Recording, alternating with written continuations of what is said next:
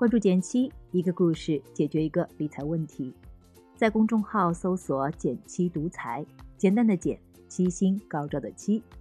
关注后回复“电台”十本电子书，请你免费看。大家好，欢迎收听减七理财故事。重磅消息来一个！集中式学习加步骤式实践的减七训练营已经登陆喜马拉雅，和大家见面。想理财，想买基金，如何挑选，如何买卖，你都可以在训练营中找到答案。想要抢先体验内容吗？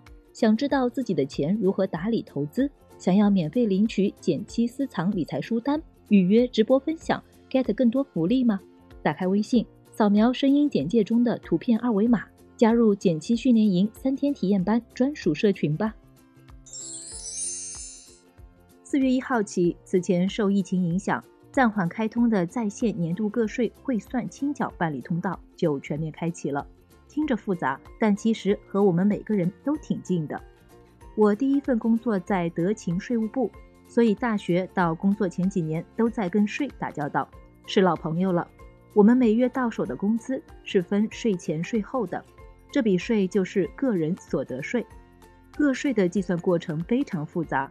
比如一次跳槽、多个副业，甚至租个房、买个房，都可能对计算结果造成偏差。即使精细测算，也难保百分之一百的准确性。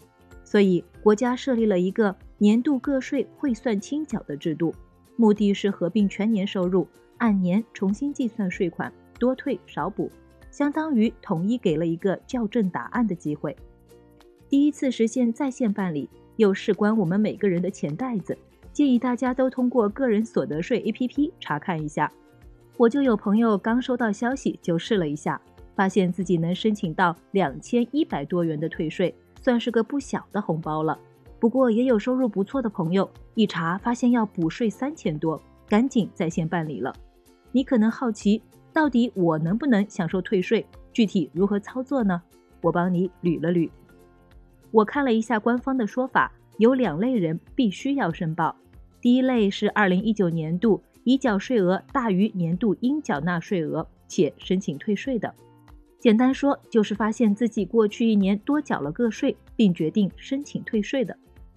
第二类是二零一九年度综合所得收入超过十二万元且需要补税金额超过四百元的，也就是说，如果你的补税金额超过了四百元，就必须要申报并完成补缴。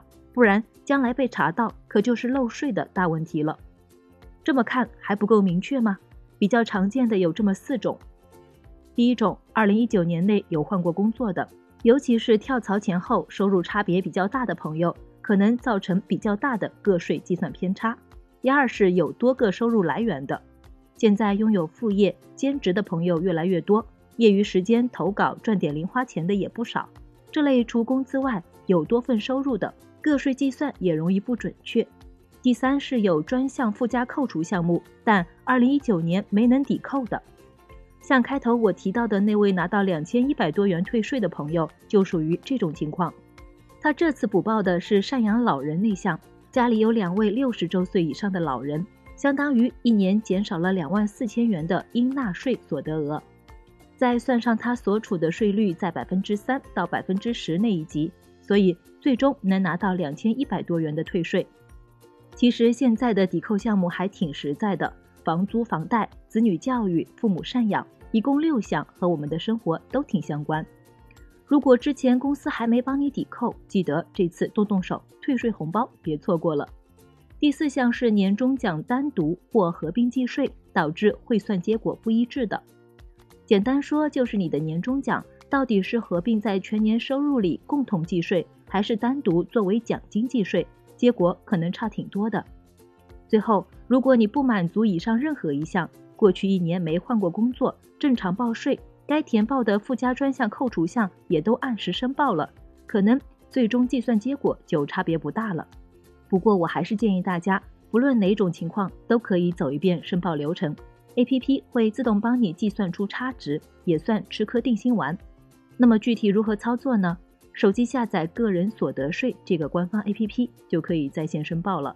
提醒一下，记得在五月三十一日前完成申报，可以走简易申报流程。我试了一下，还挺方便的。第一步，下载注册并登录个人所得税 APP。第二步，点击综合年度汇算，填写信息，主要核对三要素：收入项，重点看工资薪金和劳务报酬；减免项，检查专项附加扣除总额是否正确；计税方式，在年终奖计税方式单独计税和全年收入合并计税中，选择税费少的计税方式。第三步，保存并完成申报，填报补税或者退税信息。最后再多说几句，个税其实也是个人财务状况中非常重要的一环。哪怕这次你没有什么减免项目，能通过这次实际操作，对个税组成和计算有个基础了解，也是不错的经历。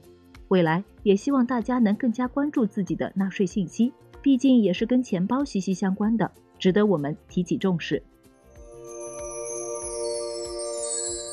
好了，今天就到这里啦。